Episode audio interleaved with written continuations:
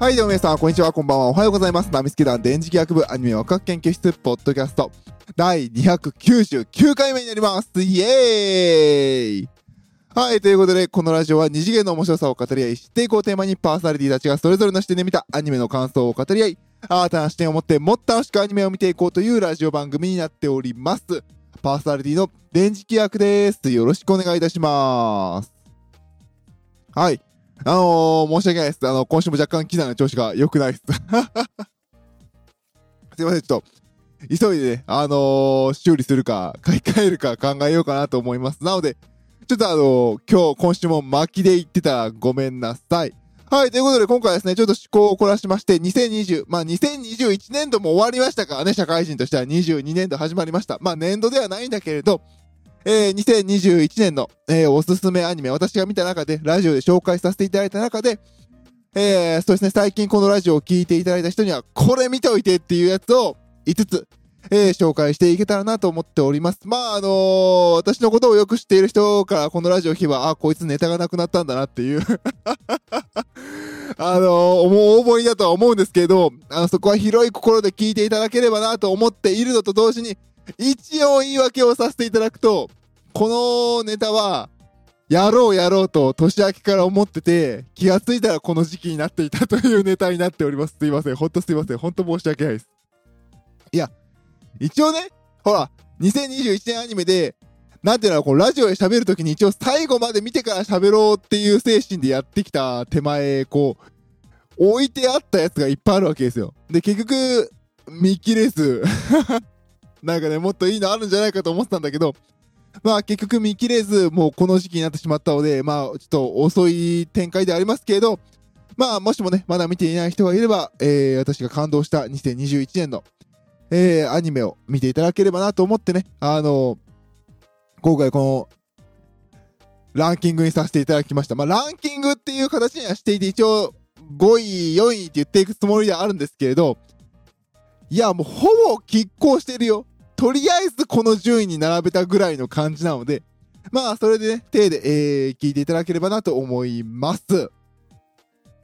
はい、ということでね、えー、サクサクっといきましょうか。えー、第5位がこちらですね。オッドタクシーですね。いやー、面白かったね、これ。抜群に面白かったね。なんか、で、感想会のラジオでも喋りましたけれど、まあ、ツイッターで騒がれてて、へーと思って結局ね、全部終わってから見返しましたけど、いやー、面白かった。で、これを収録している4月に、あのー、映画版劇場版が、えー、公開されているそうで、それは見に行こうかどうか今ちょっと悩んでます。まあ、あの、正直、私あまり総集編版の映画って好きじゃないので、ちょっと見に行こうかなって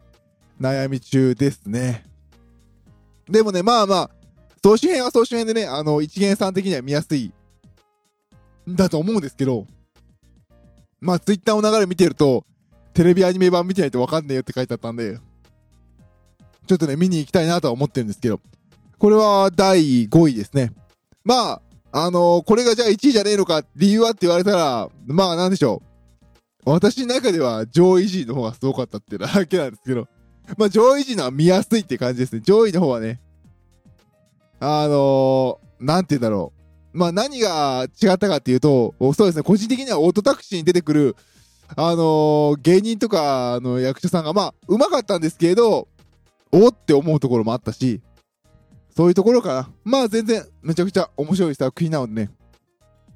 変な風には言いましたけれど、オートタクシーめちゃくちゃ面白いので、まだ見てない人は、ぜひ見てください。あの、アマゾンプライムで見れるので、他でも見れるのかな。まあ、あの、まずは、検索して見れる環境であるのならば、ぜひ見てほしい。ぜひ、絶対に見てほしい一本ですね。2021年のアニメで。はい。えー、次はですね、第4位ということで、あの、ウマ娘セカンドシーズンですね。いやー、ちょっとね、ま、これに関しては私がウマ娘、競馬がもともと好きでウマ娘が好きだっていうのもあるので、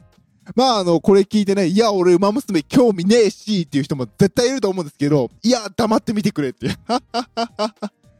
ポコンだから、ね、あの、あれ、わかるんですよ。あの、歌って踊るアイドル系はちょっと俺無理なんだっていう人もいると思う。わかるんですけど、あ、見てくれ。あの、歌って踊るの1話と最終話だけだから。マジで。マジで。あの、歌って踊るの1話と最終話だけだから、それだったら我慢できるでしょ。そんな感じの、えー、作品になってますね。で、そうですね。初めて馬娘に触れる方にも、個人的にはセカンドシーズンをお勧めしてます。あの、やっぱ、ファーストシーズンはね、結構、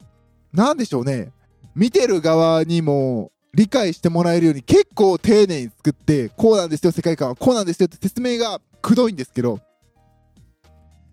結構手探り感が、あの、シーズン1には感じるんですけど、シーズン2は、まあわかんだろうお前らみたいな感じでバーンと打ち出してくるんで、まあ特にね、今回、えー、シーズン2の主役は東海帝王なので、まあ有名な馬ですよね。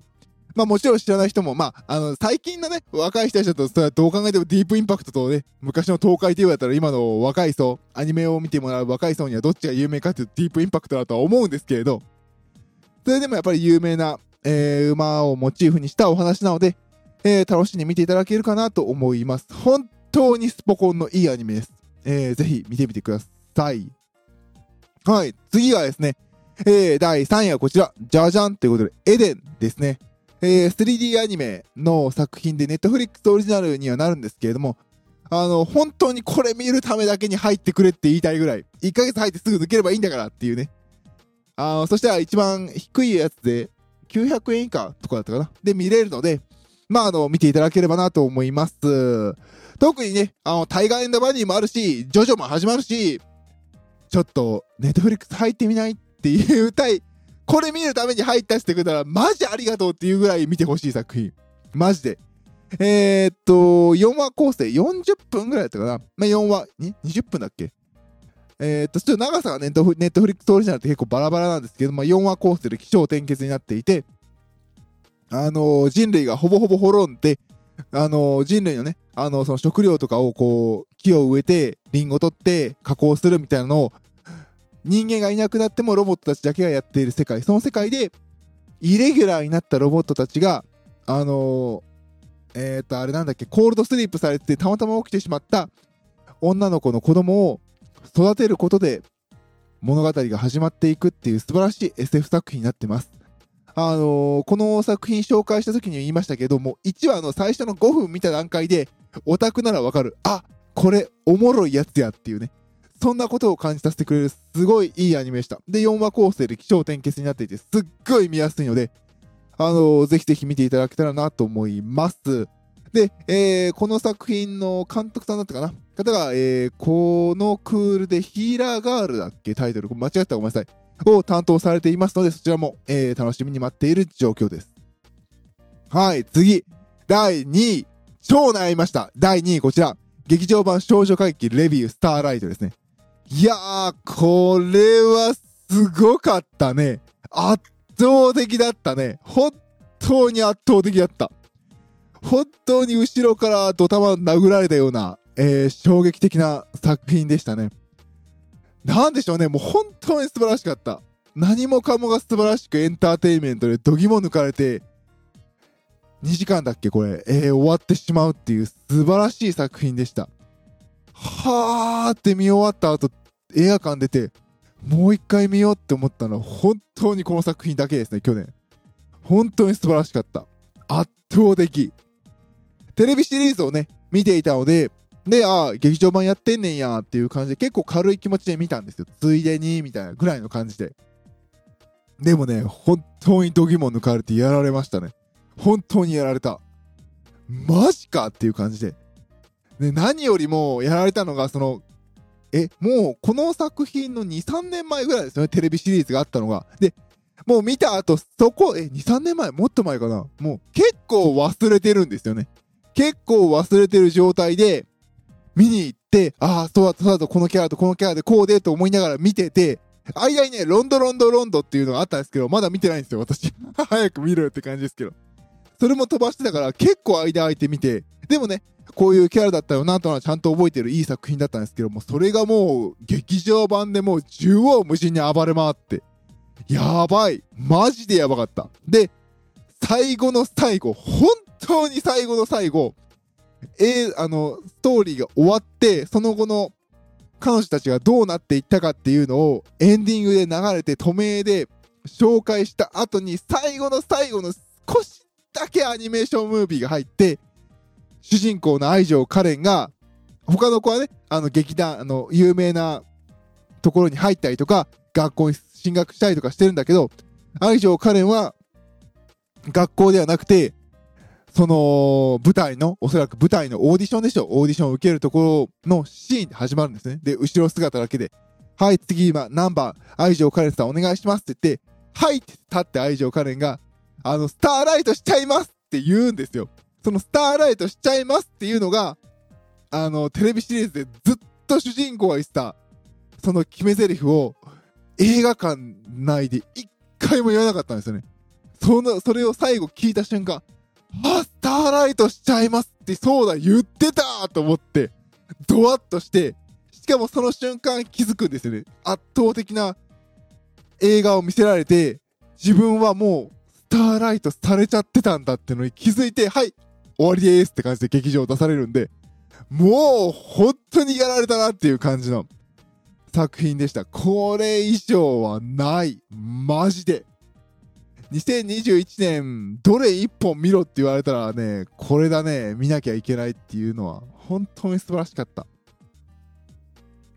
はい、ということでね、まあ、こんだけ褒めた後、何が来んだっていう第1位がこちらですね。サイダーのように言葉が湧き上がるですね。いや、マジでこれね、やられた。もう本当にね、完全にね、舐めてかかってみたら、もうね、めちゃくちゃいい映画でもうボコボコにやられた。で、特にね、あの、このラジオでよく語ってるように、私は結構音楽が好きでね、音楽についての話とかをするんですけれど、素人ながらにね、あの、本当にね、そのフラインドッグ10周年だっけの記念作品というだけあって、ちゃんと音楽にフォーカスした、えー、作りになっているし、何でしょう、その劇場での宣伝でもう、ああ、ここでこう、男と女が出会って、男の子と女の子が出会って、で、あの、もう最後ここでね、あの、俳句の好きな子が、はーってこう、息を吸い込んで、あのね、女の子に向かって叫ぶシーンでこう CM が終わるわけですよ。もう絶対そこで告白してんじゃんとかで、俳句で告白するんでしょって言って、その通りなんだけど、我々の思いもよらないその通りじゃない展開になっていくところの素晴らしさ、青春の甘酸っぱさ、俳句の美しさ、音楽の素晴らしさ、その全てをこの映画に詰め込んでるっていう爽やかさ、見事でしたね。本当に見事だった、これ。マジで。あのー、なんだっけ、日本アカデミー賞でしたっけ？あの映画のね、賞のやつで、ノミネートされてなかった時に、マジでここの審査員見たのって思うぐらいね。これとレビュースターライト入れないってどういうことぐらいの感じでね。いやー、えレビュースターライト入ったっけ？ノミネート。ごめんなさい、覚えてないや。適当なこと言いました。ごめんなさい。いやーでもね、本当にね、このサイダーのように言葉が湧き上がるのは、マジでよかった。すごいよかった。衝撃的でしたね。で、まあ、なんでレビュースターライトより上に持ってきたかっていうと、あの、個人的にはこのラジオとしても進めやすさはありますね。レビュースターライトはやっぱりこう、ちょっとね、テレビシリーズの土台が必要っていう部分があるので、あの、ツイッターね、あの、この映画進めた時にね、あの、フォロワーの人には、あの、テレビシリーズを見た方が、できれば見た方がいいですよと言って、えー、見ていただきましたけど、この作品はね、一本映画なので、見てって言えばいいだけの作品なのですごく良かったですね。これはマジで素晴らしかったので見てほしい。うん、ちょっとね、いい青春映画でした。本当にいい青春映画見たなっていう感じがね、して、で、確か声優さんも芸能人声優なんです、たんなんだけど、全然ね、あの、こう、あれって思うこともなく、本当に素晴らしく、いい映画でした。本当にいい映画見たなって思えるんですよ、これ。マジで。で、確かこれもね、ネットフリックスだけの配信だったと思うんですよね。ごめんなさい。いや、だからマジで、エデンとサイダーのようにを、ネットフリックスで入ってみれば、ね、1000円もしないわけですよ、確かね。値段、間違えたらごめんなさい。高いやつはもっと高いんだけど、それで見て、解約すればいいんだよ。映画1本と、で、映画相当の長さのあるエデン1本見れば、まあまあ映画2本分のお金はなるでしょうと。で、大会すればいいんだよ。ネットフリックス簡単だから。ね。それが嫌なら、他にね、私のおすすめしてるネットフリックス作品あるから、それ見て、1ヶ月以内に見て大会すればいいんだよ。いや、絶対、これはね、金払って見てほしいなって思うぐらいいい作品でしたね。うん。はい。ということでね、えー、今回はね、私が2021年に見たアニメで、面白かった。みんなにぜひ見てほしいアニメトップ5を紹介させていただきました。いや、もちろんね、他にポンポさんがあったりとか、モルカーがあったりするのはわかるんだけど、だけど、今回はね、えー、サイダーのように言葉が湧き上がる劇場版少女怪奇レビュースターライト、エデン、ウマ娘シーズン2、オッドタクシー。この5本は、やっぱ外せないかなっていうことで選ばせていただきました。いや、マジよかった。うん。なのでね、あのー皆さんもね、もしも、えー他のトップ5あれば教えてください。あのーラジオでは多分取り上げないと思いますけど、あの、ツイッターをね、リプとかでくれれば、あ、そうなんだとか、俺が思うだけ。はい。えー、そんな感じで、まあ、ぜひぜひ、えー見ていただけたらなと思います。はい、ということで今回は第299回、2021年おすすめアニメトップ5を紹介させていただきました。パーソナリティ私、電磁気学でした。それでは、バイバイ。